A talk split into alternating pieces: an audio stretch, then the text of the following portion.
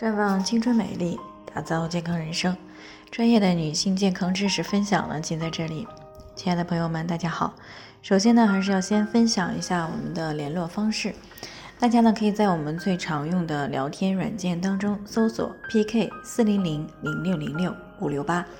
关注以后呢，回复自测进行健康自测呢，可以更有针对性的了解自己的健康状况。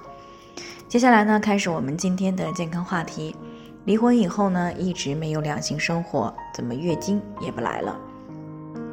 听众李女士呢，过来咨询，说自己今年三十九岁了，因为老公出轨呢，去年疫情好转一些的时候呢，也就离婚了。女儿呢跟了他，离婚以后呢，刚开始只是月经减少了一些，但是后来呢就越来越少，现在干脆也就不来了。那自从九月底来过一次以后呢，到现在快三个月了，还没有来。平时呢总是控制不住的对孩子发脾气，但事后呢心里都是非常的后悔，也非常的内疚，既没有给孩子一个好的经济条件，也没有给孩子一个好的家庭，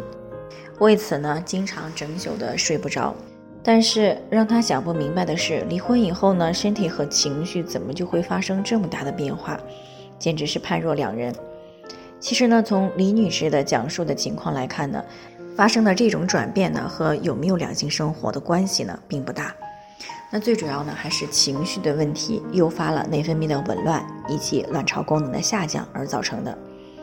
那这是因为呢，离婚对于女性来说呢，是一种人生路上的重大变故，尤其是因为对方出轨造成的离婚，会给女性心理上呢造成强烈的伤害，会产生持续的挫败感。被抛弃感，那并对人性呢和这个道德发出质疑和无奈，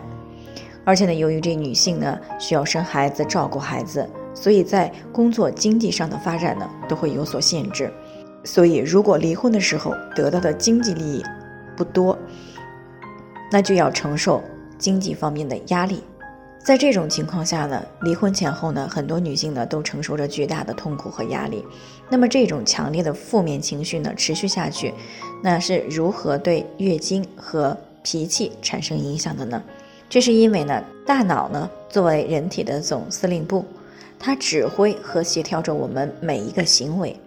那么当这种重大变故持续作用于大脑的时候呢，为了应对这种剧烈的变化，除了维持基本的生命体征以外，最大的精力呢，都关注在如何处理这种重大的变故之上，以免呢这种负面的行为对身体产生重大的影响。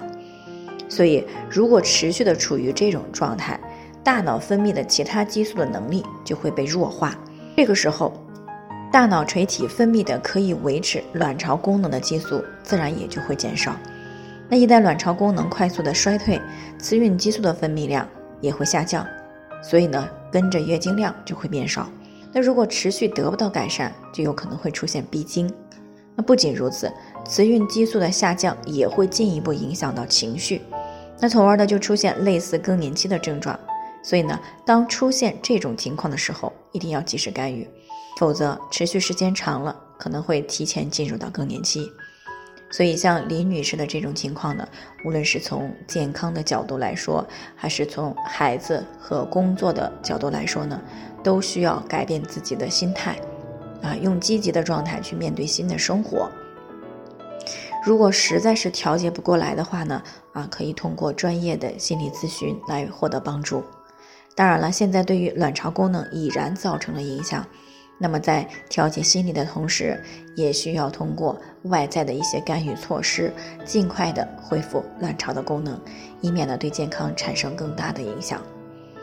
那以上呢就是我们今天的健康分享内容。有任何疑惑的话呢，都可以与我们联系，我们会对您的情况做出专业的评估，并且给出个性化的指导意见。那愿大家呢都能够健康美丽永相伴。我们明天再见。